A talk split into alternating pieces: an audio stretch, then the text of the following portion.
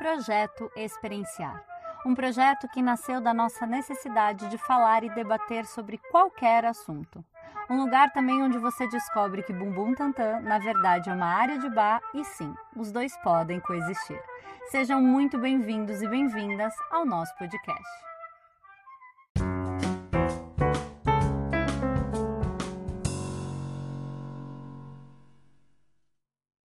Noite, pessoal. Boa noite a todos. Sejam muito bem-vindos.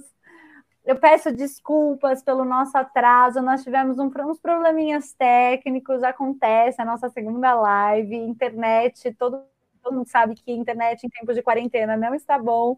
Ó, temos mais um. Já estamos ao vivo. Já estamos ao vivo. Pode ser que caia, mas assim, gente, a gente improvisa. Se cair, a gente volta. Sempre somos igual o Fênix, eu diria. Sempre ressurgimos das cinzas, tá? Então, assim, peço desculpa pelo atraso, mas agora estamos aqui muito empolgados. Então, sejam bem-vindos ao nosso canal Experienciar. Essa é a nossa segunda live. E esse canal que trará lives todas as quintas-feiras. Na semana que vem nós já temos o tema, mas isso eu deixo para o final, para vocês ficarem bem curiosos. Ó, hoje nós vamos discutir uma coisa, um tema extremamente incrível e necessário. É, como que vai rolar? Vou explicar para vocês a dinâmica. A gente vai começar a discussão.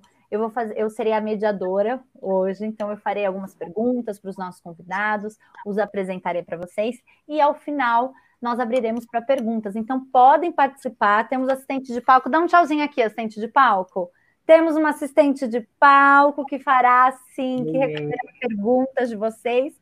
Então, por favor, participem, tá bom? Bom, sem mais delongas, vamos começar as nossas apresentações dos nossos convidados. Como os três são muito especiais para mim, eu resolvi colocar na ordem alfabética para ninguém dizer que eu estou dando preferência para um e não dando para outro. Muito tá? bom. Então, para começar, introduzirei ele. Ele que tem 27 anos, é ator, cantor, professor de canto. Seu último trabalho no palco foi uma peça de improviso baseada no jogo Detetive. Esteve no elenco da montagem, da remontagem de Eles Não Usam Black Tie, com a direção do Dan Rosseto ainda fez diversos musicais, como A Vida, Vida Louca Vida, Crônicas de um Amor Subhumano. Ainda no teatro musical, é, esteve nos espetáculos Alice, Alice o Musical, Mágico de Oz e Ré no papel do protagonista, tá? Meu bem, que a gente traz aqui o quê? Protagonista. Estudou em Londres com diversos professores, no Brasil, teve Fred Silveira, Francine Lobo como professores de canto, estudou fisiologia da voz e diversos cursos profissionalizantes sobre cuidado e técnica vocal. vocal. Tem sua voz cantada em diversas séries e desenhos, inclusive, galera do N with N, todo mundo ama N com E, ele dubla, tá? Já ministrou curso de voz em São Paulo, no, é, na Bahia e Belém do Pará. Com vocês, Eder Becker. Uma salva de palmas. Muito Oi, gente. Isso. Dá para me ouvir? Vocês estão me ouvindo? Sim, Legal. estamos. Gi, obrigado pelo convite. Imagina, meu amor. Na dúvida você trava, mas fica sempre numa pose bonita, porque se travar, trava bem. Isso. Exato. Exato. Agora vamos para o nosso segundo convidado. Bacharel, bacharel é ótimo, bacharel e licenciado em teatro pela Universidade Anhembi Morumbi. Ele também fez cursos na famosa Escola de Preparação para Musicais Casa de Artes Operária. Estudou com Rony Nowalski, que eu não faço a menor ideia como se pronuncia. Rony Nowalski. que é russo. Na dança, já teve aulas com artistas de expressão como Kátia Barros, Susemels e Lissandra Berdugo. Começou no teatro musical pelo grupo de musicais da cultura inglesa de São Paulo em 2009 e no ano de 2013 montou a primeira peça de sua autoria, Fica Comigo, uma pegada pop, no Teatro Embi Morumbi, atualmente Teatro Gamário, em São Paulo.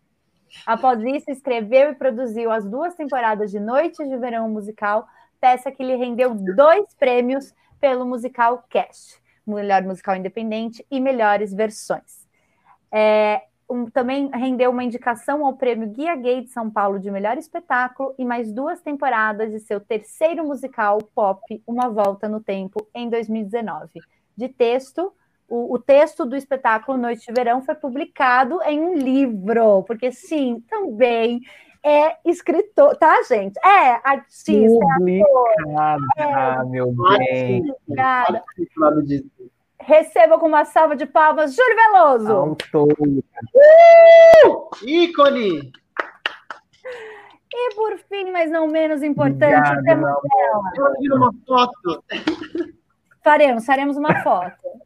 Agora, por fim, mas não menos importante, ela que talvez esteja congelada ou talvez só seja uma diva mesmo. Uma gente, eu amei. Ela que tem 23 anos, é atriz, cantora, dubladora, produtora e professora de teatro e canto. Já atuou em musicais como A Noviça Rebelde, O, Musica, o Mágico de Oz e Hair. Seu último trabalho nos palcos e, além disso, dá voz a vários personagens como Fluttershy em My Little Pony, a voz cantada, Bárbara em Mônica Chef e NU em PG Masks. Também atua como professora de canto e de teatro. Uma salva de palmas para ela que acabou de cair, Mari Minoboli. Queria falar que a gente fez dois musicais juntos, Mágico de Oz e Hair. Todos nós, todos nós, como vocês podem ver, da área artística, já trabalhamos juntos, nos amamos. E agora eu vou falar o meu, né? Verdade. Eu, Giovana Ruda, tenho 25 anos, sou atriz formada pelo Teatro Escola Célia Helena, e sim, eu estou colando o meu currículo também, porque às vezes tenho dificuldade de memorizar. Atualmente sou estudante de pedagogia pela Cruzeiro do Sul, possuo mais de 20 peças no meu currículo e atualmente sou professora de teatro e trabalho como atriz pela Fraternal Companhia de Artes de São Paulo, de São Paulo. E hoje serei a mediadora de vocês nessa discussão tão incrível. Sejam muito bem-vindos. Obrigada, amiga. Obrigado. Obrigado pelo convite. Imagina, meus amores, é realmente um prazer tê-los aqui e falando sobre um assunto tão importante. Lembrando a todos que estão nos assistindo, nós estamos no mês do orgulho, né?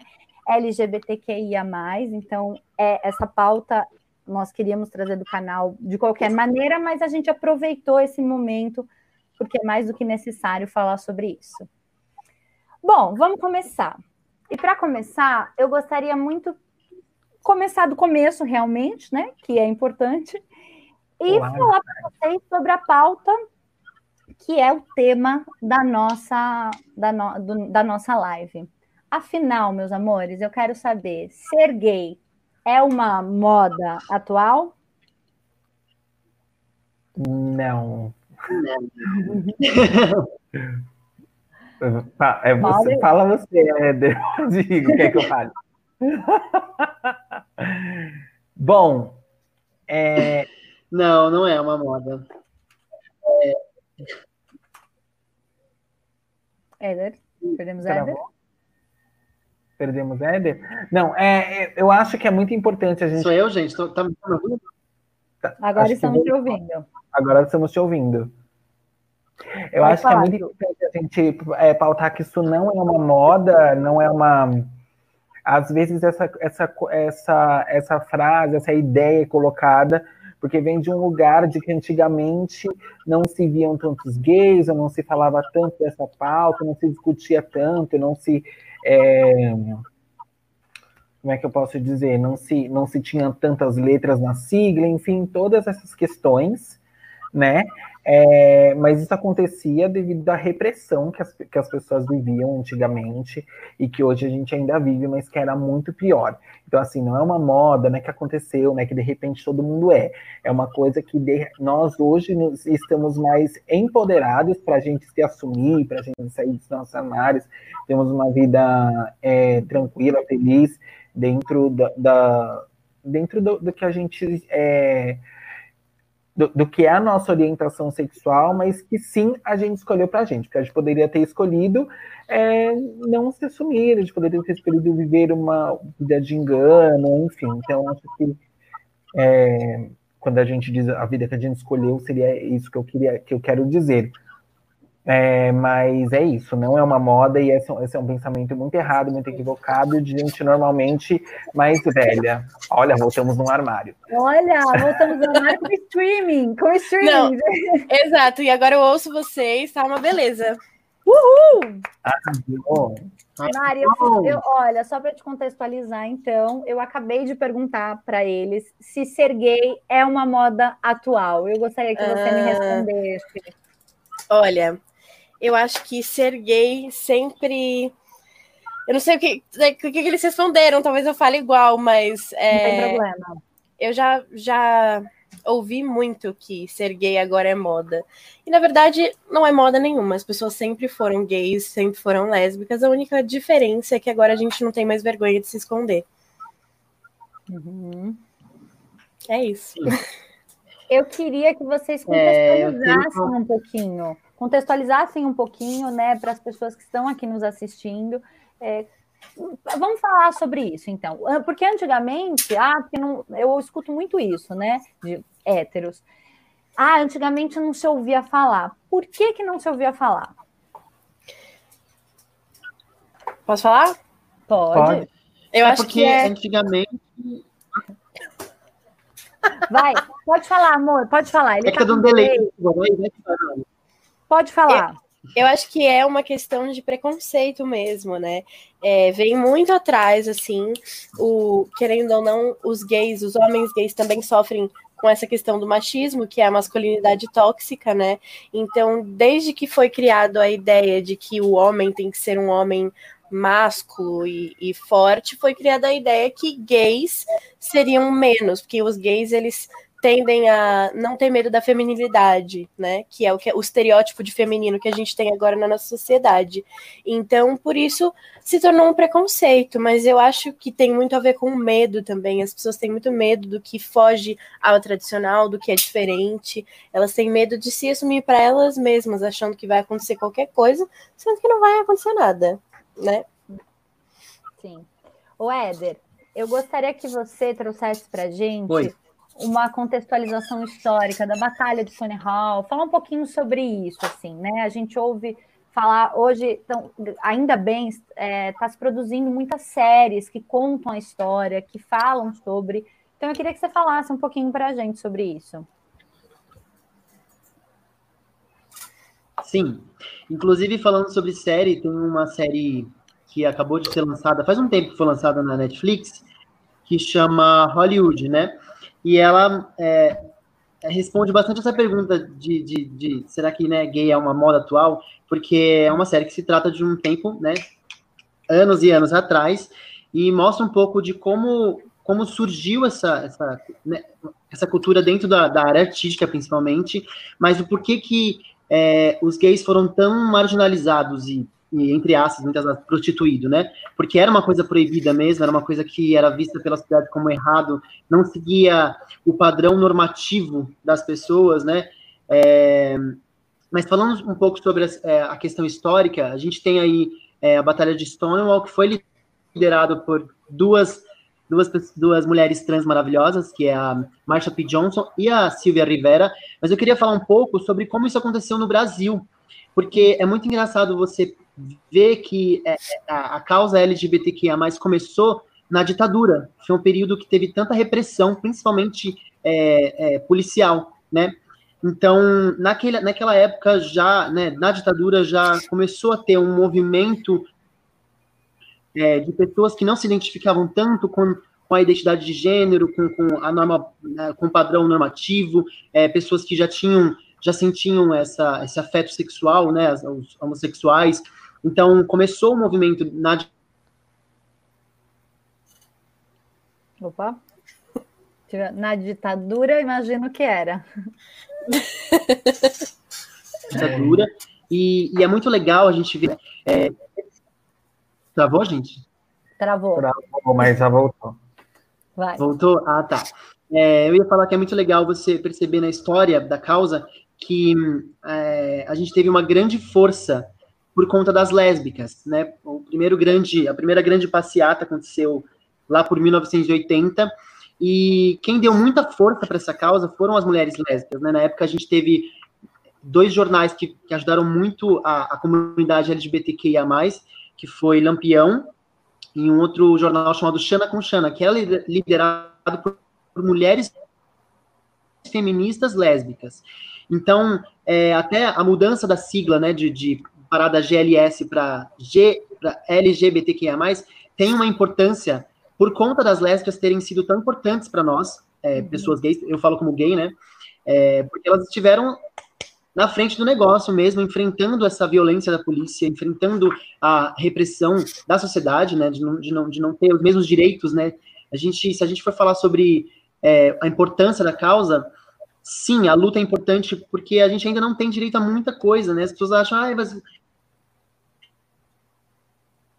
agora os gays querem isso, querem aquilo. A gente só quer o que acontece, né? A gente, é, é, a gente nós, pessoas LGBTQIA+, somos corpos excluídos da sociedade. Mas o que é uma sociedade? Uma sociedade é um conjunto de ideias inúmeras. Você não precisa, né? São pessoas diferentes, mas que convivem no mesmo cenário. Então eu quero ter o mesmo direito que qualquer pessoa tem, né?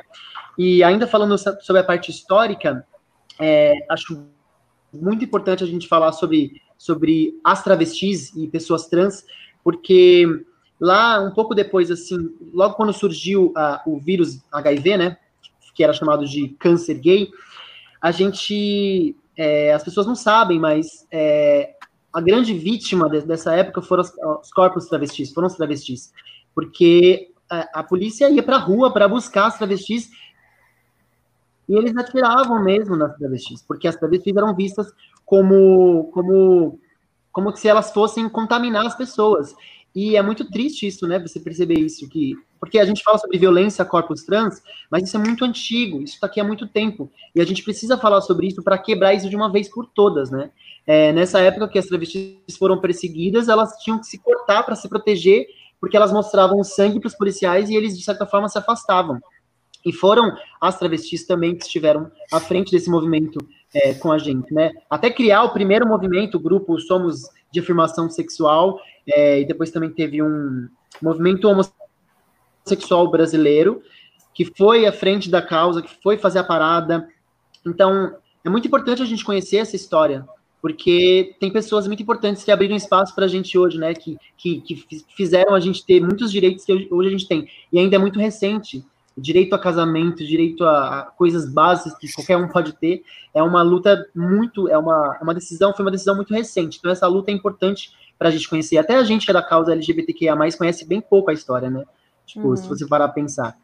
Então, é, eu quis falar um pouco sobre a questão do Brasil justamente para a gente entender quem quem bateu de frente mesmo, sabe? Porque é importante a gente saber quem tá nessa causa há muito tempo, para entender também que não é uma moda atual, né, gente? A gente tá falando aí da ditadura de 1960, então, tipo, há muito tempo tá aí, e assim como a Mari falou, né, a gente tem coragem hoje de ser quem somos, e não é nem um pouco justo você ser violentado, nem fisicamente, nem, nem verbalmente, sobre o que você é, né? O que você é, você é. Você não precisa dar satisfação para ninguém mas a gente uma presidente, então é importante a gente saber luta para entender, é, para entender é, na hora de votar para um candidato, o que esse candidato é, é, nos mostra a respeito dessas coisas, dessas, é, como ele protege essa comunidade, porque essa comunidade ela é excluída desde sempre, entende? Ela é vista como criminosa, como errada, como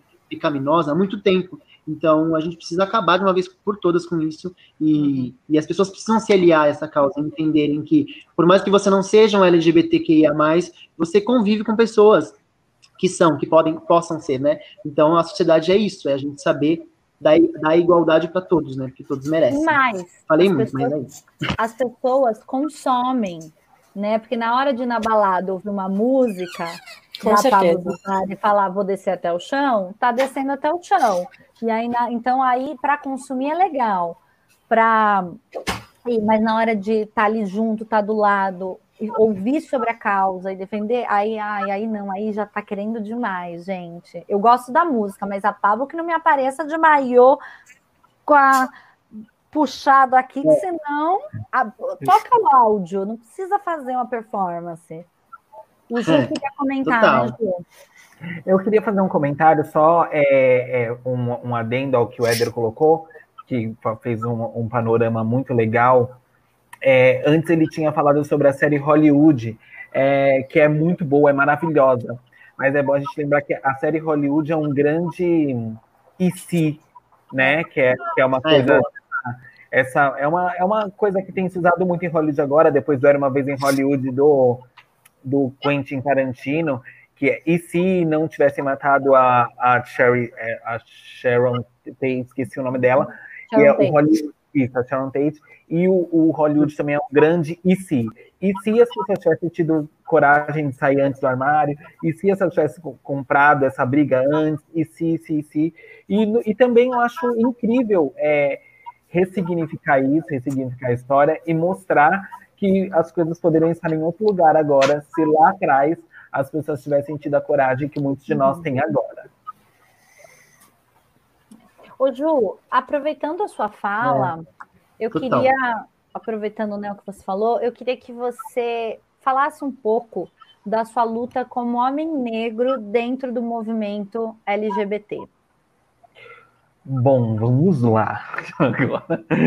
É, na verdade, é muito... É, vamos falar tudo.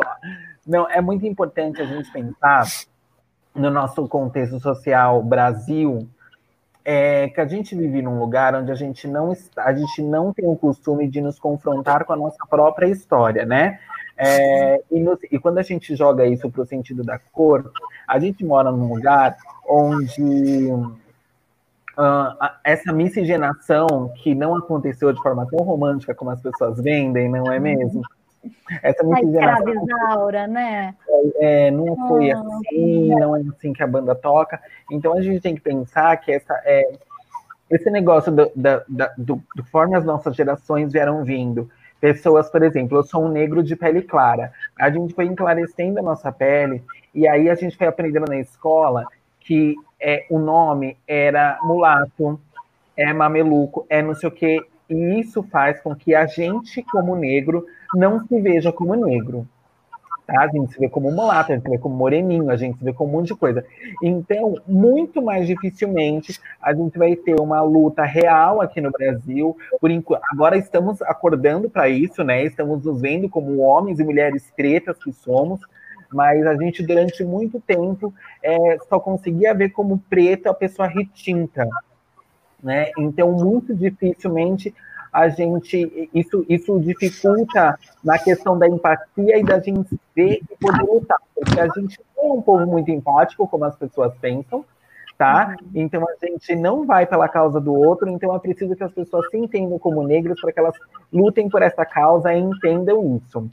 Dentro disso, a gente vem para o meio gay, que é um meio um, extremamente é, que se une muito com umas coisas e se, e se separa muito para outras. Então, é, e, e, essa questão da raça é um problema mesmo. E isso não é nosso, tá? Isso é de antigo, isso é de faz tempo. Uh, se você vê séries como Pose, eles colocam lá brilhantemente uma coisa que aconteceu realmente na história. As, as trans, as travestis negras foram lá, quebraram tudo, fizeram toda aquela coisa do Stonewall, bababá, bababá, bababá, e aí depois as gays brancas entravam nos barzinhos e não deixavam as trans entrar, entendeu? As trans pretas entrar, os homens pretos entrar. Então, assim, a gente ainda vive isso sim, tá? Não é porque a gente entra em todo lugar que isso não acontece. O Éder viveu uma história comigo que é, eu, eu, eu, eu, eu, eu fui, duas vezes aconteceu isso numa balada muito famosa entre nós artistas, que acontece de domingo à noite, e gente. aconteceu a gente estar tá numa rodinha e chegar aquele amiguinho artista cumprimentar todo mundo menos eu. Ah, mas ele não te conhece, mas você entra numa rodinha que tem sete pessoas, cumprimenta seis, não cumprimenta um. Só que se você falar para essa pessoa, você é racista, ela jamais vai entender que ela é racista. Porque a gente tem que entender que ainda que a gente cresça num contexto e numa realidade racista, a gente também cresce aprendendo que ser racista é errado. Ainda que a gente nasça homofóbico, a gente, ainda que a gente vá aprender a ser homofóbico, a gente aprende que tem que respeitar todo mundo. Então a gente não tem essa visão, porque a gente vai aprendendo que ai, quem não respeita todo mundo, quem é preconceituoso é do mal, você é maldosinho. Só que todo mundo se acha muito bom. Ninguém tem essa consciência de que é mal. Né? Então, quando você olha para alguém e fala assim, você é racista, você vai fazer assim, ó, eu, a minha avó era negra, sabe? É sempre alguma coisa assim. Eu, homofóbico, meu melhor amiga bicha. Sempre tem isso, é sempre essa coisa, essa condição, entende? Então, é, é, é muito necessário que a, que a gente entenda e que a gente faça essa meia-culpa e entenda. Eu só consegui melhorar quando eu entendi. Eu era racista, eu era homofóbico, eu era classista. E não faz tempo, tá? Foi outro dia eu ainda era assim. Demorou muito para eu ter meu despertar de que eu sou uma bicha preta. É, então, é, é, muito importante a gente pensar sobre isso. E, e, quando a gente conseguir fazer essa meia-culpa, a gente vai conseguir se questionar sobre certas coisas. Você entra num site de relacionamentos gays e você vê lá, não curta afeminados, não curto negros. E aí, quando você chega para questionar essa pessoa, essa pessoa fala assim: Mas é, eu não curto fazer o quê? Ela não é capaz Questão de. De é questão de gosto, ela não é capaz de questionar. Por que eu não curto? De onde vem esse gosto? Será que são dos gostos que foram colocados para a gente através da televisão, da internet, é, esse padrão de beleza europeu que não é nosso? Entendeu? Que nunca foi, né? Nunca foi. Nunca foi. E, e, e, que não existe. E aí as pessoas não entendem que, tipo assim, eu estava conversando isso com o marido outro dia. É muito louco o fato de que, se a gente for pensar bem na história, ninguém está aqui. Ninguém, as pessoas falam tanto de suas famílias alemãs, italianas, e a gente tem que entender, essa pessoa tem que entender que provavelmente esses antepassados dela vieram fugidas para cá. Ninguém veio para cá porque é maravilhoso. Opa! Quem não veio sequestrado, dos nossos antepassados, quem não veio sequestrado veio fugido. É. Então, assim, é muito necessário que as pessoas façam essa, essa, esse pensamento crítico para que isso mude. Mas, infelizmente, eu percebo que as pessoas ainda não estão preparadas para se entender como pessoas racistas, homofóbicas, machistas, classistas. Enquanto elas não entenderem isso, a gente não vai poder ir para outro lugar. Eu acho, Ju, que você levantou uma questão muito importante. A gente precisa desconstruir essa visão maniqueísta que a gente tem, do bom e do ruim. Porque Exato. enquanto a gente achar que o racista é só aquela pessoa horrorosa que bate em preto, a gente não vai identificar que nós somos. Enquanto a gente achar que o machista é só aquele cara que estupra a mulher, né, que é o auge, a gente não vai identificar que o nosso pai é que nosso pai é machista, que existem mulheres machistas, porque, nós, porque é estrutural. Exato. Né? Ô, Mari. Oi. Eu, sua vez. Diga. Bom, a gente colocou no título na nossa live ser gay é uma moda atual. E isso foi proposital. A gente colocou só apenas a denominação gay propositalmente como uma forma de provocação. E o que, que eu queria que você falasse? É, eu queria que você falasse um pouco sobre o significado da sigla, que era GLS e se transformou na GLBT. G, oh, L já. Ai, eu me confundi. LGBTQIA, né? Até esse mais. Por que, que houve essa mudança? E eu também queria que você me respondesse. A visibilidade do homem gay ou bissexual é diferente da mulher lésbica ou bissexual dentro da luta? Tá. Vamos começar Vamos pela última pergunta. É, eu acho muito importante quando a gente está falando de qualquer movimento que seja, que a gente leve em consideração a disparidade social. Então, assim como o Júlio estava falando, é, um homem branco, gay, é, tem uma disparidade de um homem negro gay, obviamente. E a gente falando no, no contexto histórico, é, na época que os homens eles estavam lutando para serem aceitos como os homens gays, é, ao mesmo tempo que a gente também estivesse lutando, é, as mulheres estavam votando, as mulheres brancas, isso é muito importante falar, as mulheres brancas estavam votando para ter direito a votar. Então a gente estava é, tentando ter, ter direito a ser cidadã coisa que os homens brancos já eram, e em contrapartida, as pessoas negras estavam votando, estavam tentando ser é, reconhecidos como seres humanos na sociedade, né? Então, é, antes da gente olhar qualquer movimento, a gente tem que olhar esse contexto social em que a gente se inseriu e que isso reverbera até hoje. Então, é, as lutas não vão ser iguais nunca, porque a gente não, não foi igual, não é igual. Quanto à mulher bissexual e a mulher lésbica, é, eu vejo hoje em dia também, dentro da comunidade LGBT, ainda existe muito forte um, uma lesbofobia e, e uma. Eu não sei nem dizer, mas quase uma chacota, por exemplo, da bissexualidade. Por quê? Porque é muito difícil ainda, ainda mais para as pessoas que são gays, ou pras, até para as lésbicas, pessoas que se assumiram de fato homossexuais, entenderem que tem pessoas que podem sim gostar dos dois gêneros, e isso não ser um problema, porque é, eu, eu sim, tenho a sensação que as pessoas sentem que isso é até uma. Como se a gente estivesse traindo o movimento, sabe? De ter que escolher. Eu mesma, eu tô num relacionamento lésbico há três anos e eu mesma me sinto muito pressionada a escolher, eu tenho eu a me denominar lésbica, ponto, porque eu estou sim namorando uma mulher, ou a ser uma coisa, ponto. Só que isso não é a minha realidade. Eu não sou uma coisa e ponto. Porque eu não descarto a possibilidade de eu me atrair por um homem, eventualmente. Eu não descarto essa possibilidade. E outra coisa que a gente tem que tirar também, que é um tabu sobre a bissexualidade, é. Tem muitas pessoas que acham que você ser bissexual é você precisar dos dois gêneros. Sempre. Então, por exemplo ah, eu tô num relacionamento lésbico, mas nossa, você é bissexual, você não... então você transa com outros homens enquanto você tá num relacionamento lésbico? Isso não existe, entendeu? Pode existir uma pessoa que é bissexual e tem essa necessidade? Pode, mas é uma completa exceção e não é o que significa a bissexualidade.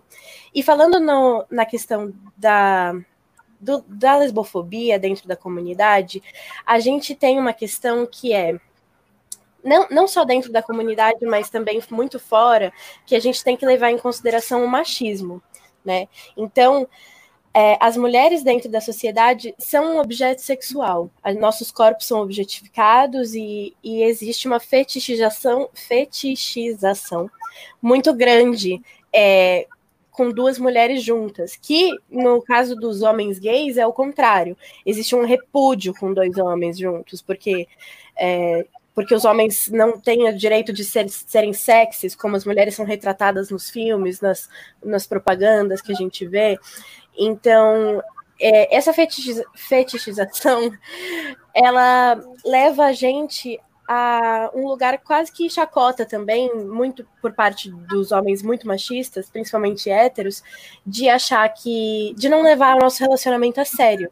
Então, algo como assim, ah, duas mulheres juntas, mas elas estão lá brincando, como se fosse a gente estivesse brincando para o prazer dele, para ele ver, para ele achar bonito e para ele eventualmente se enfiar dentro de um relacionamento lésbico. Que isso não é e não nunca vai ser a realidade é, de um relacionamento lésbico. Isso, inclusive, a gente pode ver muito no, no aplicativo de nos aplicativos de, de sair de namoro, que a maioria das meninas lésbicas tem que colocar na bio. Não aceito casais. Por quê? Você tá num, num aplicativo querendo conhecer outras mulheres e tal, e aparecem muitos homens héteros que querem é, eventualmente fazer um homenagem e acham que esse é o lugar de procurar alguém para fazer, entendeu? Enfim. é, é, então. Um segundo, eu tô pegando o carregador aqui. Não, o que está acontecendo na sociedade? Ai, é porque a minha mãe se jogou aqui atrás. Eu falei, meu Deus. peço perdão, peço perdão por essa interrupção. Sim, Não, está acontecendo problema. na sociedade também. Peço perdão. Mas, voltando à sigla, o Éder falou muito bem, né? A gente teve um movimento grande de mulheres lésbicas liderando.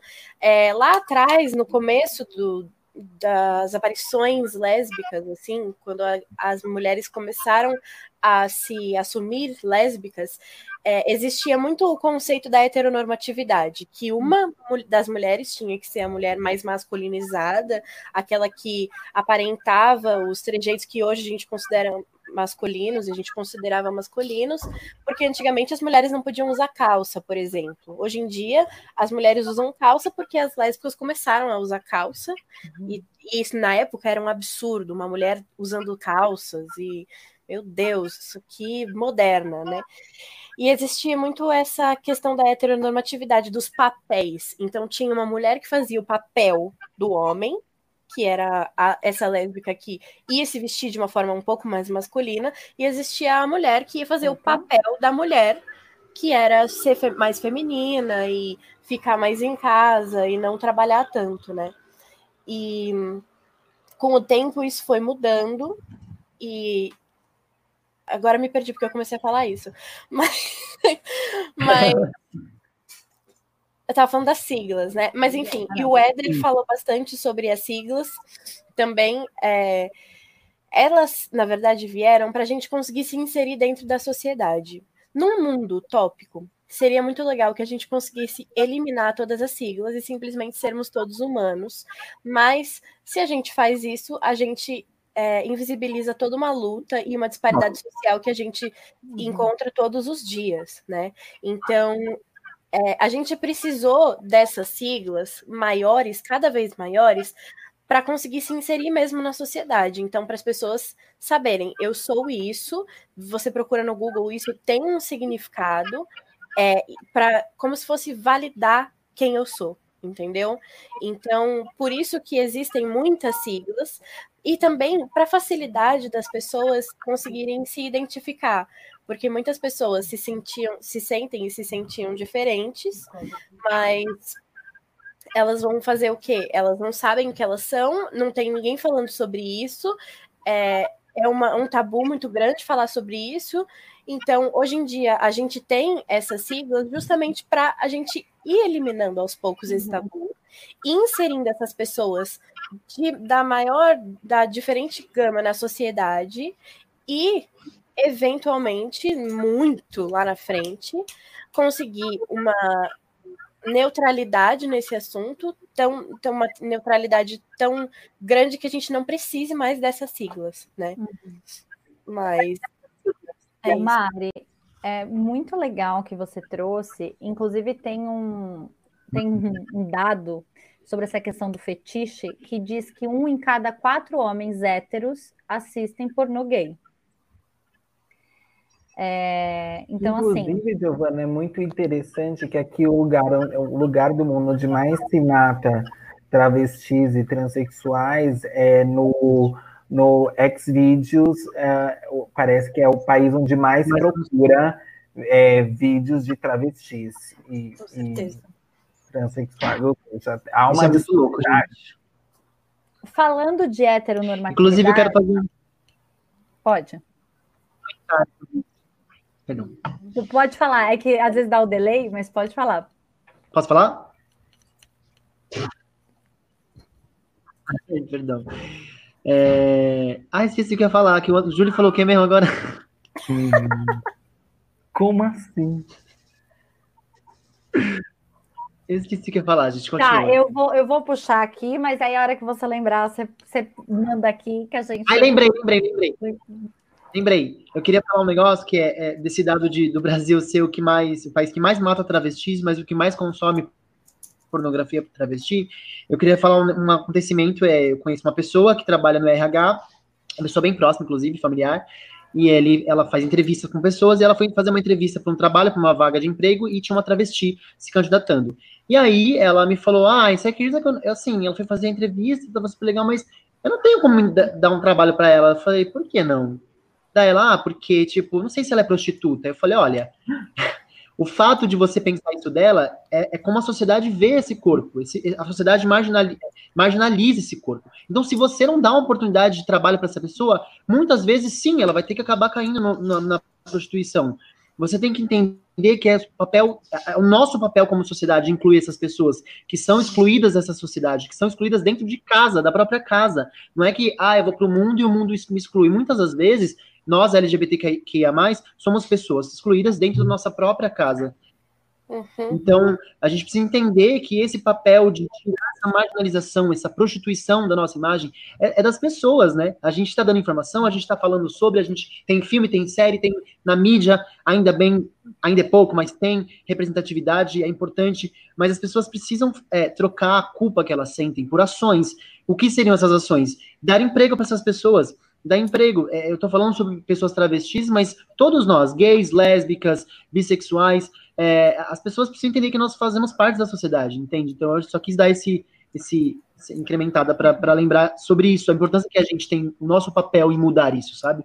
Uhum. E segura porque a gente vai entrar, eu quero falar com você sobre isso. Mas antes eu só vou pegar o gancho da Mari sobre heteronormatividade. A Mari falou essa palavra Sim. e eu queria fazer uma pergunta para o Ju. O Ju, atualmente a gente discute muito a importância da educação sexual dentro das escolas. Porém, por mais importante que seja falar sobre isso, ainda se discute num padrão heteronormativo. É fato, né? Para você, qual é a importância de nós desconstruirmos essa heteronormatividade e por que nós precisamos falar sobre esse tema desde sempre, inclusive nas escolas? É, então, primeiramente, a gente precisa pensar. A gente tem visto muitas coisas assim na imprensa. Agora deu uma parada, mas logo no começo desse governo, da Mari, não sei o quê, a gente chegou a ver em jornais pessoas que queriam, que foram reclamar nas escolas porque os livros tinham fotos, fotos não, desenhos uh, da parte interna do, do, do, órgão sexual masculino com apontamentos, tipo uretra, saco escrotal, quer dizer, uma coisa totalmente educativa, e as pessoas estavam preocupadíssimas e assustadíssimas, a, a gente tem que parar para. Primeiramente, é muito, muito, muito necessário colocar que a educação sexual nas escolas não é passar um filme pornô e ensinar as pessoas a transarem. Ela vem com muito mais sentido de educação, é, apontamentos, explicar até mesmo reprodução e tal, e talvez por isso é, seja uma coisa tão é, heteronormativa, né? Então, acho que, na verdade, o que precisa ser discutido não é exatamente educação sexual, também é óbvio, mas nesse, nesse contexto que a gente está trazendo aqui, é muito mais sobre, sobre é, a sexualidade, né? E, e colocar. É, e colocar essas questões é, de diferentes formas, né? Tipo, colocar numa postura ali um desenho de uma família onde tem dois pais e uma criança, tá? para que as pessoas vão, para que essas crianças vão se acostumando, porque ainda que ah, a criança não, não, não nasça preconceituosa e tal, e não sei o que, não sei o que, não sei o que, a, a gente vai a gente vai crescendo e vai aprendendo certas coisas muito, muito, muito subliminarmente, né? Muito assim do nada. Como é que uma criança vai achar isso normal se ela só vê o príncipe e princesa, se ela só vê desenhos heteronormativos, se ela só vê a televisão heteronormativa comercial e tudo isso, né? Então é claro que ela vai estranhar. E quem sofre isso são as próprias crianças. Muito me admira pais que falam que isso é um absurdo, porque a gente tem que pensar que o seu filho, ele pode ser aquela criança viada criança viada é como a gente do meio. Só a gente pode falar isso, viu? Quem é do meio não pode. São aquelas crianças, aqueles meninos afeminados, aquelas meninas masculinizadas que sofrem um verdadeiro inferno. Só um menino afeminado sabe o que é a hora de educação física, momentos de terror. Entende? É, é, é momentos de terror é, um intervalo para muitas pessoas são momentos de terror, sabe? Então, é, é, muito importante a gente normalizar esse tipo de coisa entre as crianças. É muito importante que os professores estejam preparados para lidar com isso. Os professores, não sei como são os professores de agora, os professores da minha geração não estavam, não estavam preparados para lidar com crianças como nós. Eu fui uma criança, eu fui, eu fui um, um menino afeminado, assim, Educação física, por exemplo, eu tive professores que, que souberam lidar muito bem com isso, eu tive professores que, tipo assim, não souberam lidar, fizeram da minha vida inferno junto com as outras crianças, né? E, enfim, não, não, não existe aqui. Ó, o Valdir está falando, não falar de sexualidade, sexualidade, gênero na escola é um dos mecanismos da normatividade para silenciar essas questões. Sim, eles querem silenciar sim. essas questões, eles querem nos silenciar uhum. a todo custo, a todo momento. Então, é isso, é muito importante, assim, a gente praticar sim. essa empatia. Assim, se você não, se você tem questões religiosas e essas mil coisas que as pessoas têm, sabe? Pratique essa empatia de perceber que poderia ser seu filho apanhando, uhum. entende? É, é, é muito complicado. Sim. Essa heteronormatividade ela é tão violenta. Quando você falou da educação física, eu, como mulher, e provavelmente a Mari vai se identificar, vocês não sabem o terror que é quando você começa a ter peito.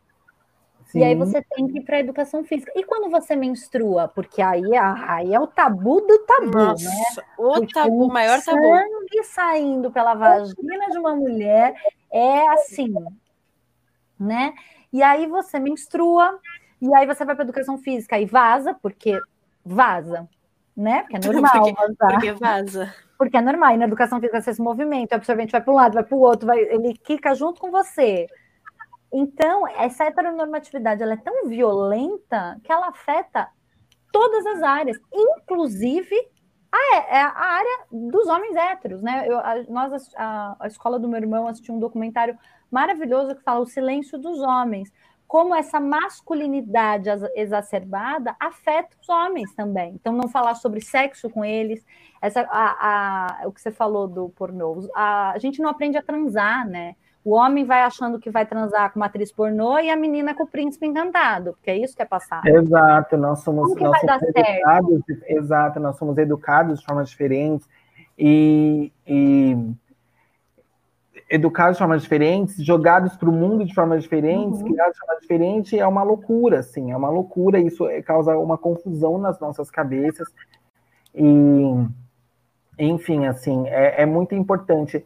Novamente, assim, é, a gente tem que... A gente não, eu sinto que não é algo nosso, é algo de algumas pessoas muito específicas, assim, de um nicho de pessoas muito específicas, assim, que, que não fazem questão de se adequar, que não fazem questão de entender, que eu, eu vejo de que a essa altura do campeonato, quem, quem tinha que ver, quem tá do nosso lado, não sei o que, tá. Uhum. Quem não tá, não tá. Entende? É. O, o, infelizmente, eu acho que assim, a partir de uma certa idade, enfim, né? Acho que o, o que a gente está fazendo aqui é, é, é é, cuidar para que as próximas gerações, para que os jovens, uhum. para que as, os pré-adolescentes, adolescentes comecem a ter uma outra cabeça e agir de outra forma, sabe? Porque para mim é inadmissível que a essa altura do campeonato, com todos os relatos que a gente ouve até de quanto a educação sexual ajuda é, a crianças que estavam sendo abusadas descobrirem que estavam sendo abusadas e tal, é, é, muito absurdo que essa altura do campeonato ainda tenha gente falando que não, que isso não pode acontecer, que a gente não deve falar sobre isso, que a gente não deve fazer nada, que a gente deve silenciar todo mundo, que dane-se, sabe? É de, uma, é de uma total falta de amor e empatia que eu não, não compreendo. Oh, muito incrível isso que você falou e eu concordo plenamente. É, falando de violência, né, quanto essa heteronormatividade ela causa violência, e eu quero deixar claro que quando eu falo de violência, eu não falo só de violência física, porque as pessoas tendem muito a achar que violência é quando alguém dá um soco no outro, né? Mas não, eu falo muito da violência verbal, da violência psicológica que nós sofremos diariamente. Eu falo como mulher, vocês como LGBT, que ia mais, a Mari como mulher também, a Mari tem esse lugar de fala também, o Ju como homem preto, então assim, são violências diversas que vêm de diversos lados. E aí, inclusive, é, deixa eu só, desculpa, claro, só levantar uma questão aqui. Inclusive, é por isso que é muito importante a gente falar sobre a criminalização da homofobia, porque as pessoas elas precisam entender que isso não é legal. Sabe por quê? Uhum. Um, é, é muito claro quando você vê o que a criminalização do racismo fez pelos pretos e o que é, é a diferença que dá. Então você vai assistir um futebol, é, se alguém grita macaco, acaba tudo. Essa pessoa vai ser morta ali mesmo, muito provavelmente, principalmente aqui no Brasil. Na Europa ainda é uma questão. Uh, aconteceu há alguns anos atrás e tocaram até fogo na casa da menina. É, uhum. Isso a gente ainda não vê quando a gente fala de homofobia. As pessoas ainda acham natural gritar viadinho, sapatão, colocar a cabeça para fora, xingar a gente. Inclusive, o futebol é um meio muito machista, onde a gente percebe isso, como o racismo é colocado diferente da homofobia. Cadê o Richarlison? O que aconteceu com o Richarlison? Ele era um homem afeminado que jogava bem futebol e ele foi excluído, ele foi tirado do seu time, a carreira dele foi arruinada para as pessoas entenderem ou subentenderem que ele era homossexual. Tá? E ao mesmo tempo, é, o, que o Richarlison foi excluído, a gente tem o goleiro Bruno agora, que todo mundo sabe o que aconteceu, né? Eu não preciso falar das atrocidades que ele fez, e ele saiu da cadeia, e agora todo mundo tá tratando ele como se ele não tivesse feito nada. Inclusive, Nossa, é, ele tá até fazendo uma. Eu vi que esses dias ele tá fazendo uma propaganda de um canil como uma, um marketing estratégico ao contrário. Meu Deus! Meu Deus. É, mas só, é só, falando sobre esse, essa questão que você falou do futebol, é, existem algumas torcidas organizadas que já se posicionam muito contra. A Gaviões começou esse, esse movimento dentro do futebol, que era para as pessoas pararem de usar viado como um xingamento, e o time do São Paulo apoiou também. Eu só sei desses dois, né? Eles, eu sei que eles são muito ativos dentro do, dos movimentos, principalmente porque o time do São Paulo nasceu da ditadura, né? Então, alguma coisa já é feita, mesmo que seja pouca, alguma Sim. coisa já já plantou uma sementinha em algumas dessas. Mas só para eu falei só para a gente realmente entender que é, essa questão também, eu falei isso através da questão até que a Gi levantou, de tipo assim, a gente entender que racismo não é só quando você xinga de macaco, não é só quando você bate no preto, Com homofobia certeza. não é só dar lampadada na cara do viado, é, é muito mais do que isso. É, o, então, não, o apontamento de vocês foi perfeito, e levantar isso foi realmente incrível e assustador, né? Pensar nessa questão do goleiro Bruno. assustador. Mas, enfim, é, Éder, para você, né? Então, falando dessa violência heteronormativa, o Ju também trouxe uma questão que é, muitas vezes começa dentro de casa. Né? Começa dentro de casa com a não aceitação dos pais, dos irmãos, de familiares. É, e normalmente essa opressão ela vem carregada de um eu te amo, mas é quase que eu não sou homofóbica, até tenho amigos que são gays, né? Mas no caso da família vem carregada de um eu te amo, mas então, eu queria que você contasse um pouco sobre a sua história, de, né, e nos dissesse o que há por trás dos chamados atos de amor. E a gente já vai para as perguntas do pessoal depois que você falar isso, tá? Tá. Eu queria fazer um adendo falando sobre essa, essa, essa coisa da heteronormatividade. É, que as pessoas precisam entender que não é você que decide como elas se veem, se sentem, né? A gente tá, eu tô falando sobre orientação sexual, mas principalmente identidade de gênero, como a pessoa se vê uhum. para ela e para a sociedade. É, é, é, muito louco pensar como o homem acha que tá tudo disponível para ele, né? Por que, que não se fala sobre isso, né? O Valdir falou sobre, sobre a educação, né? Não, não, tem esse tipo de educação na escola. É, qual é o ganho nisso? É, é porque o homem acha que tá tudo disponível para ele, e existe um controle absurdo nisso, né? E hoje em dia esse controle absurdo, esse, esse, esse grande mecanismo, ele é escondido por uma frase religiosa, sabe? Deus. Eles botam Deus e aí isso permite para eles fazerem o que eles quiserem com, com o corpo das pessoas. E isso é errado, né? Tipo, a gente não está disponível aqui para qualquer um, tipo. E, então, falando sobre violência, é, eu queria contar um pouco sobre isso, é, vindo de casa, né? Como você falou essa frase, é, eu vim de um, de um lar religioso, extremamente religioso. É, eu quero dizer até que eu estou ativista na causa recentemente, porque eu tive que tirar o excesso, assim, a quantidade de homofobia reprimida e enjaulada por conta dessa educação, por conta de, de onde eu vim, por conta do meu lar. É, eu vim de um lar extremamente religioso, então eu fui reprimido muito desde cedo. É, eu, quando, quando meus pais descobriram, eu ouvi que eu ia para o inferno, que eu ia levar minha, minha família para o inferno, houve briga. É, e e é muito louco você pensar que a sua mãe vira para você e fala: Olha, filho, eu te amo, mas o mundo lá fora, esse mais é muito violento. Esse mais é muito violento para pessoas como nós, é muito violento. E, e na verdade, o que ela está fazendo não é proteção, né? Ela, primeiro que você, quando ela fala isso, ela não tá me protegendo, ela tá, quando ela fala assim, olha, filho, é, o problema é o mundo lá fora, ela já está sendo o mundo lá fora dentro de casa, ela já está me, me, me dando um, uma, uma, um welcome para esse mundo lá fora, porque ela já está me reprimindo, ela já está dizendo isso, ela já está fazendo uhum. isso. Então, uma mãe de uma, de uma pessoa LGBTQIA+, ela tem que incluir essa, esse filho, ela tem que amar e ponto, não existe se eu te amo mais, né? Claro, existe muita construção sistemática nisso, existe muito... Principalmente minha família que era religiosa, eu tive que nossa, conversar muito sobre, e, e, é muito difícil você você conseguir forças para isso, porque muitas vezes você não consegue mesmo conversar com sua família, você é reprimido de um jeito que você simplesmente não tem força. Então eu tive a sorte, entre aspas, né, na época de me assumir, estar namorando uma pessoa que já, é, inclusive os meninos conhecem, o, o Júlio conhece esse meu ex-namorado, então na época que eu comecei a namorar essa pessoa, ele me apoiou, ele me acolheu na casa dele, porque eu tive que sair da minha casa.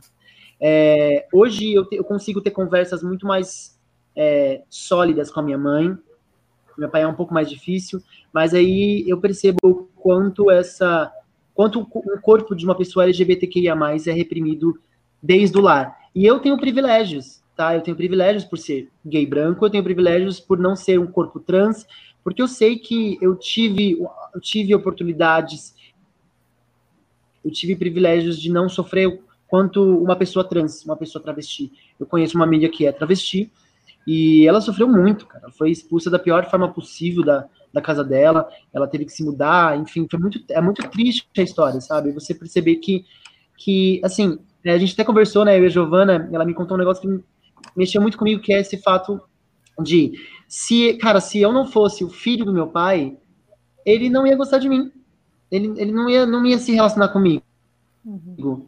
Ele só se relaciona comigo porque existe o filho, né? É o personagem filho. Uhum. Mas o que, o que, de que vale ele, ele se relacionar comigo como filho, sendo que eu sofro um negócio que ele, ele acaba fazendo, né? O meu pai, uma vez, umas semanas atrás, postou um, uma piada extremamente, extremamente homofóbica.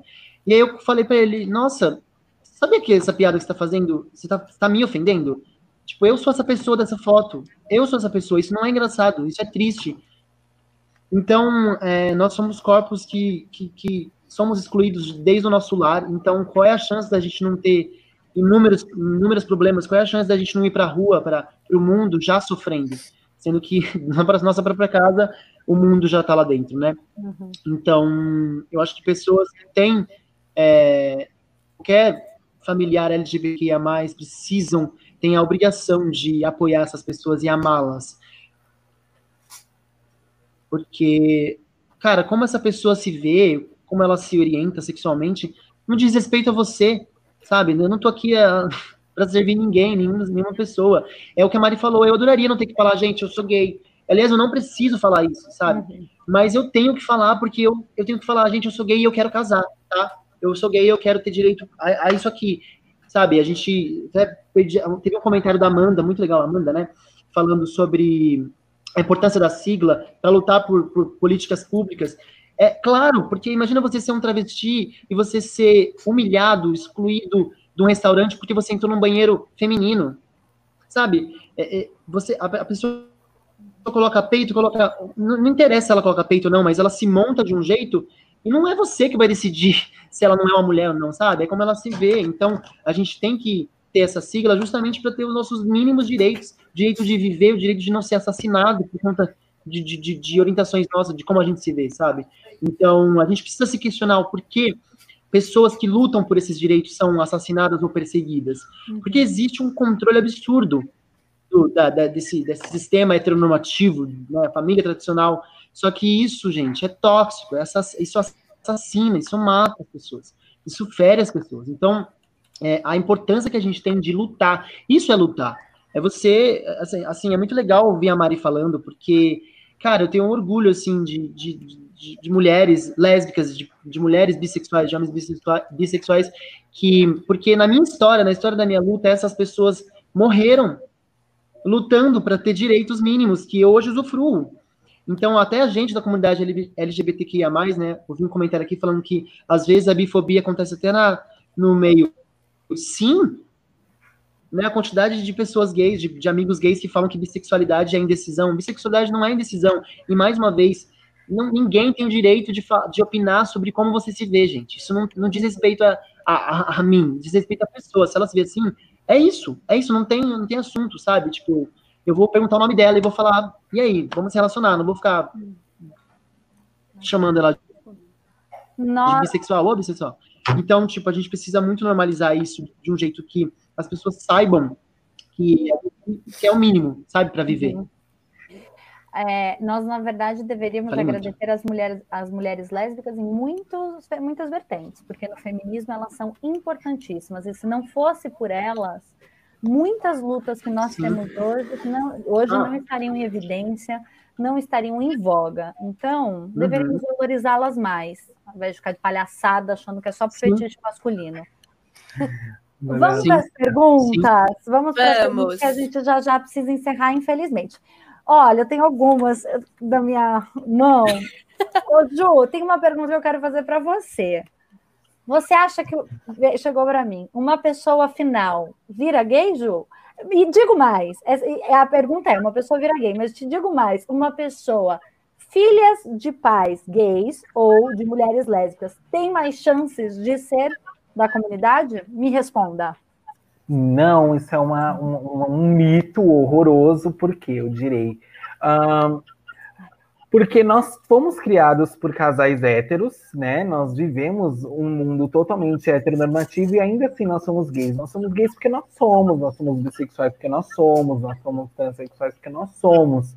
É, é algo que é maior que a gente, não foi um exemplo, não foi uma ideia, não foi que a gente virou, porque seria muito idiotice da gente virar uma coisa que está aqui, ó, discutindo para tentar fazer rolar uma, uma coisa decente para nós, entendeu? Por que, que eu sairia do meu lugar de conforto de heterossexualidade para ir para um lugar de, de, de desconforto e de confusão, sabe? Não existe isso. Ninguém seria burro o suficiente. Não que seja uma burrice, pelo amor de Deus. Vocês entenderam o que eu quis dizer, né? Ninguém Sim. quer se indispor, né? Então, por que, que as pessoas iriam se indispor se elas poderiam uhum. ficar aqui, ó, tranquilonas? Então, esse é um mito horroroso. Você foi autodidata, né? Autodidata, amores. É, Gente, depois que eu, eu realmente me aceitei, me assumi, vi para o mundo, eu sou muito feliz sendo gay, sabe? Uhum. Uh, o mundo o mundo LGBT tem os seus problemas, mas ele me trouxe pessoas incríveis, como todas essas quatro que estão aqui na tela, que são pessoas que, que eu, só, eu só conheci e só me trouxe por causa de, de, disso, do que eu vivo, da pessoa que eu sou. E eu sou muito feliz, assim, muito feliz mesmo. Linda. Mari, para você agora. Ai, fala. Para você, existe mais preconceito ou falta de conhecimento? Ai, eu acho que eu acho que um pouco dos dois, assim. Eu acho que existe a tanto existe a falta de conhecimento, mas eu acho que hoje em dia é muito difícil você não ter acesso a conhecimento. A não ser que você seja uma pessoa numa situação de extrema pobreza, é, você tem a internet que você, ao invés de usar para jogar Candy Crush, você pode usar para pesquisar um pouquinho mais sobre a luta dos outros, entendeu? Para ter um pouco mais de empatia, né? Então, eu acho que assim, é muito fácil para uma pessoa principalmente uma pessoa que tem menos opressões da sociedade, é, ficar na dela e não querer descobrir sobre o resto, entendeu? Então, assim, ah, eu sou uma, um homem padrão, branco, cis, hétero, e por que, que ele sairia da zona de conforto dele, onde ele manda, onde ele tem todos os privilégios que a sociedade pode dar para ele, para realmente querer aprender e ter empatia com uma classe oprimida, que muitas vezes ele despreza? Então, eu acho que, assim, é, não só preconceito, mas que não é conforto conforto. É muito confortável para as pessoas que não são oprimidas estarem nessa situação de privilégio. Maravilhosa. Maravilhosa. E Tudo. incrível. Heads. Heather, eu vou falar, eu vou te fazer a pergunta do Valdírio. O que, que você acha sobre esses atores que estão na mídia, que não se assumem gays, ou essas mulheres, né, atrizes que não se assumem lésbicas, por medo e por reforço dessa heteronormatividade? Primeiramente, queria indicar o Instagram do Valdir. o Valdir é o nosso amigo, é uma pessoa extremamente ligada, é, super ativista, um artista super sensível. É, e ele com certeza vai ensinar muito pra gente, tem muito para ensinar pra gente.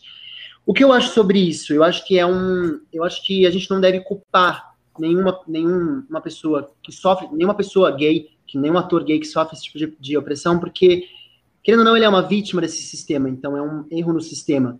Mas a gente deve como como como como nós que já nos assumimos, né?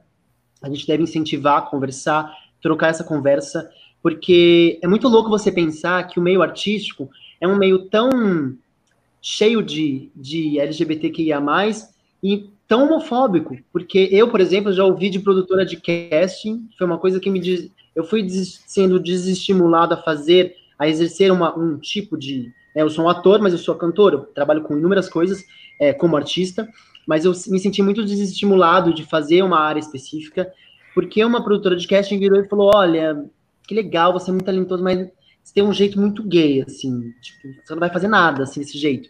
E muitas vezes você acaba fazendo só o papel do gay, né? Então, eu acho que é importante a gente se assumir sim, principalmente para as pessoas entenderem que isso tem a ver com a gente, com, com, com o meu viver, esse é, como eu me vejo, como eu me sinto. O Júlio falou que da liberdade que a gente sente de ser quem a gente é, é uma delícia, né? Muitas pessoas falam, ai, por que, que vocês falam tipo, de um jeito, né? Fala mana, bi, boneca. É, nós, pessoas LGBTQIA, acabam, acabamos nos acolhendo uns aos outros e a gente acaba encontrando dialetos para a gente se reconhecer. A gente só vê, a gente só, a gente só é, vê o que a gente, a gente só é o que a gente vê, né? Então, é, eu super incentivo as pessoas artistas a se mostrarem LGBTQIA+, porque a representatividade é importante, porque eu só sou assim, porque eu vi isso, eu consegui ver e isso me libertou. Ver um ator se, se libertando me libertou também. E me possibilitou de, tipo, eu não vou deixar me reprimirem, porque o meu trabalho vai ser feito de qualquer jeito. Minha dignidade está aqui, minha ética está aqui, meu trabalho está aqui. Então, eu acho que essas pessoas que não conseguem se assumir, elas não são culpadas, culpadas, porque elas so, sofrem essa opressão. Elas também, a gente não pode gastar munição com quem está do nosso time, a gente tem que incentivar. Eu nem, nem, acho que foi isso que ele propôs, pelo amor de Deus. Eu conheço o Valdir, sei que é uma pessoa maravilhosa. É, mas eu tô, tô, dizendo assim, o que eu acho, sabe? Tipo, é, é uma pena que isso aconteça, é uma pena que a gente tenha que, que, que, que ter essa conversa, sabe? Porque não, ninguém precisaria ir na, na, na TV falar, olha, eu sou gay, blá, blá, blá, mas a gente precisa para a gente ter o um mínimo um mínimo de respeito, um mínimo de, de, de visibilidade, sabe? E, e, quando você se mostra uma pessoa LGBTQIA+, você, dá, você abre espaço para essa visibilidade, para ela, ser, ela ser ocupada também. Ocupar esse espaço é importante. A gente, eu quero muito ver mais atores é, gays, sabe? Eu quero ver muito isso, eu quero ver na mídia. Ainda tem muito pouco, gente. Hoje em dia, se tem um beijo gay numa novela é motivo de, da família fazer manifesto contra uma, uma emissora, sabe? Tipo, a gente só quer se ver e a gente só se a gente só vê o que tá ali, né? Então a gente precisa se, se sentir representado. Então acho que é muito importante sim a gente incentivar esses amigos nossos. É engraçado essa pergunta porque ontem mesmo eu tive uma conversa com um amigo que ele estava me perguntando isso. Ele falou: "Você acha importante eu me assumir publicamente?" Eu falei: "Olha, sim, eu acho muito legal, eu acho isso, eu acho que isso pode salvar vidas. Eu acho que isso pode salvar vidas, porque você, quando eu me assumi é, publicamente, né, comecei a aceitar mais, como eu disse, ainda é muito recente, gente. É absurdo falar isso, mas é muito recente.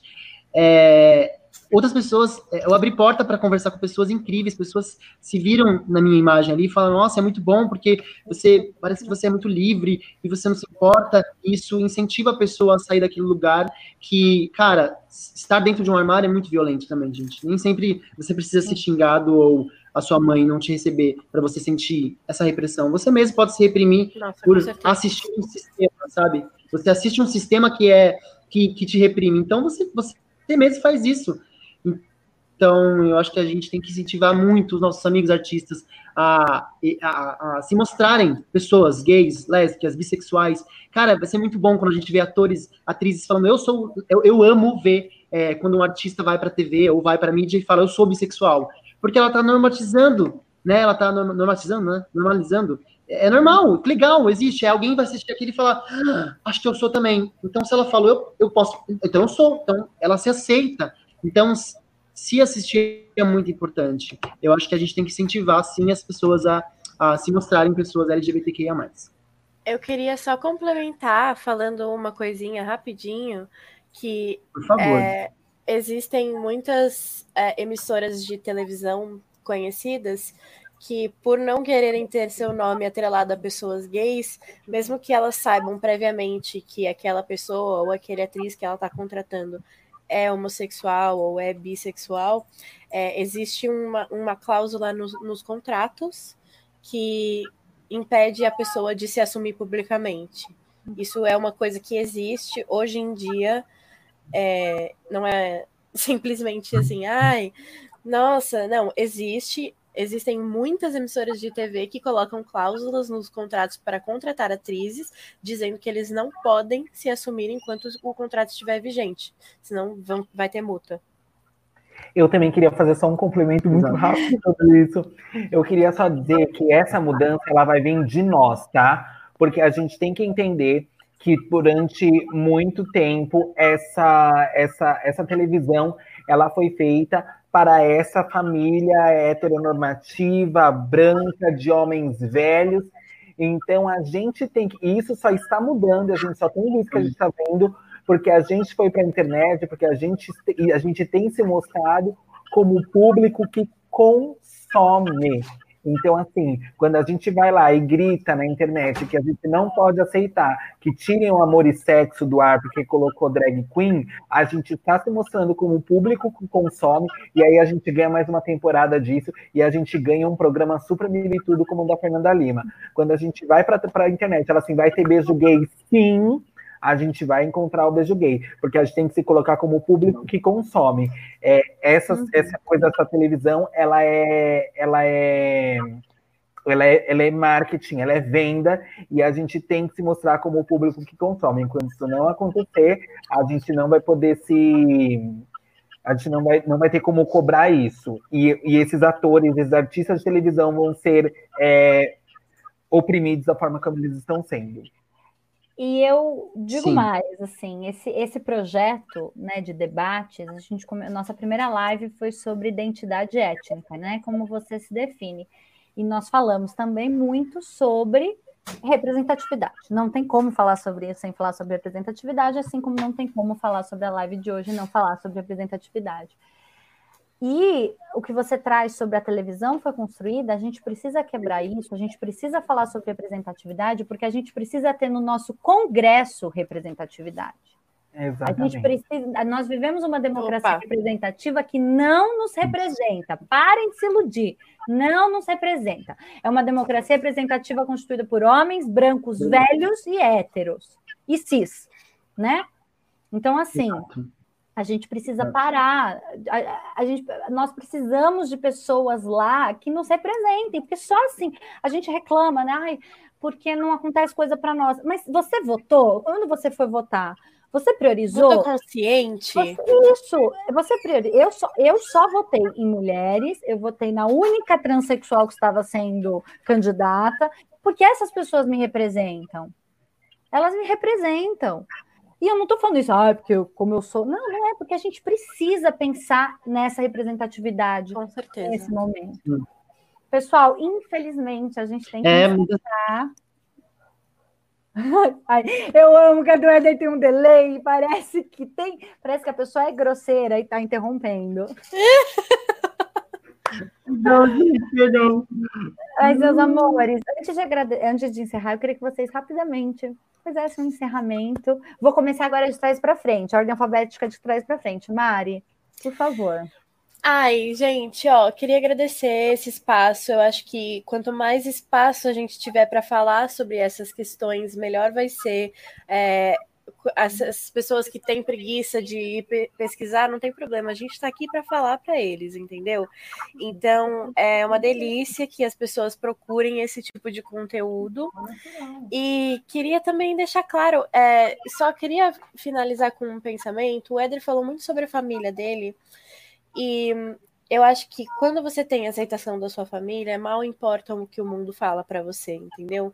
Isso é uma coisa para você pensar e para as pessoas pensarem. Se você tem uma família ou se você tem um primo que é gay, que você sabe que a mãe dele não aceita ele direito, vai lá e conversa com ele. Eu acho que vai fazer toda a diferença na vida dele. E é isso. Obrigada. Eu admiro muito todos vocês que estão aqui nessa live. É, e vocês são perfeitos. Linda! Agora vamos lá para. Sem, calma, que eu, eu nem sei se eu fiz a ordem alfabética certa, mas acho que eu tô. É muito foi, confuso. Foi, é isso, foi né? Mari... Agora é o Júlio. Júlio Éder, isso.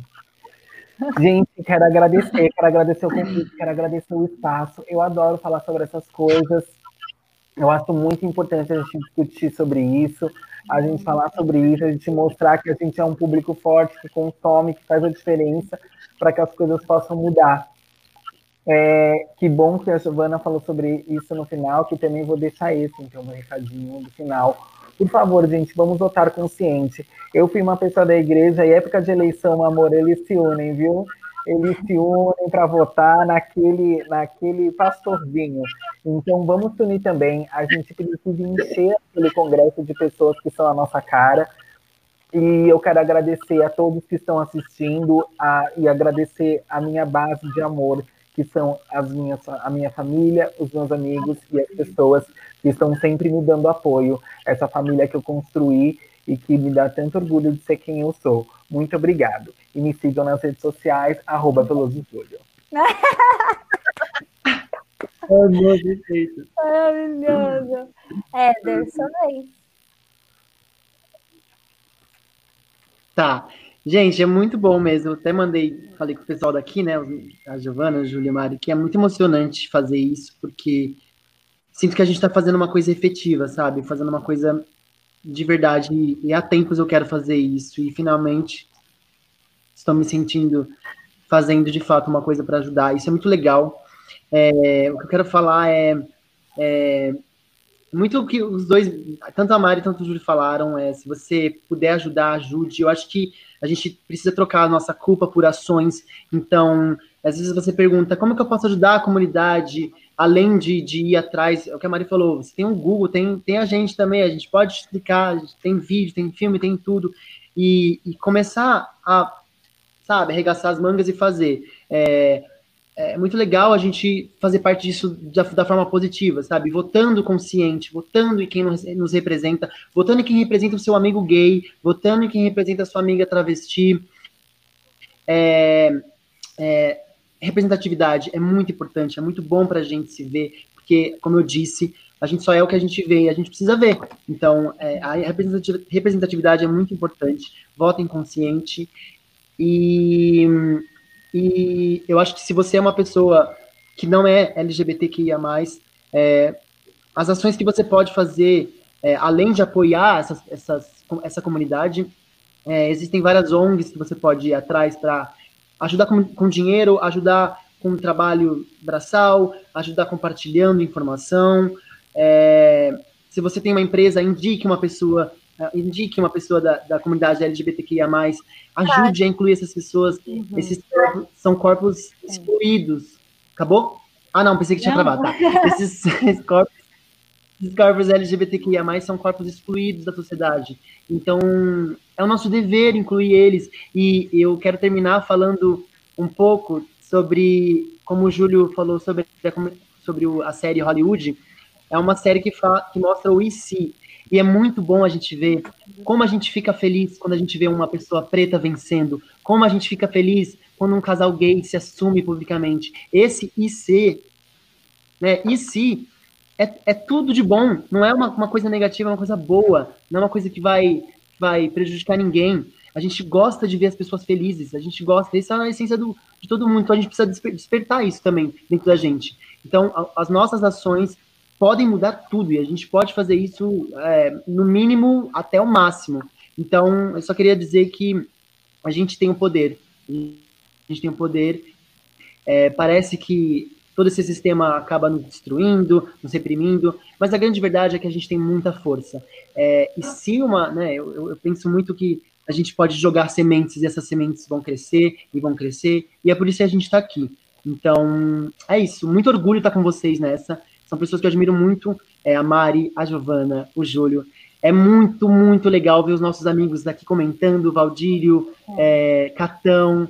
Cara, muito bom mesmo ver isso. É muito bom. Nossa, é muito feliz. Então, é isso. Ô, Éder, Éder, chegou uma última pergunta Oi. rápida para você, foi específica. Qual shampoo você usa? Meu Deus. Perguntando qual shampoo você usa. Se você depois puder passar por WhatsApp seu tratamento capilar, a gente agradece, tá? Eu amo. Gente, eu, eu que tenho que agradecer vocês, de verdade, de coração. Eu os amo muito. Vocês é, são meus amigos pessoais, mas muito mais do que meus amigos, vocês são pessoas que eu admiro do fundo do meu coração. E por isso, estar aqui com vocês hoje é um presente para mim. Muito obrigada por todos os ensinamentos e por toda a bagagem que vocês trouxeram. Para encerrar, eu queria falar uma frase da Marsha P. Johnson. Ela foi uma mulher negra, trans, ela foi uma das maiores ativistas né, do movimento e ela passou a vida dela lutando por igualdade. E ela dizia o seguinte: eu posso até estar louca, mas eu não estou errada. E eu queria dizer, Marcia, que você não está errada. O mundo foi construído, foi feito para o homem hétero, branco, cis. E é por isso que ele é tido como, como universal e muitas vezes como certo. Mas a gente já entendeu que ele não é. Que nós também somos e que nós merecemos esse espaço. Então, ela não estava errada. E louca, graças a Deus, que sejamos todos loucos, sempre, cada vez mais. Né? Muito obrigada pela presença de todos, por todo mundo que ficou aqui com a gente até o final. Ah.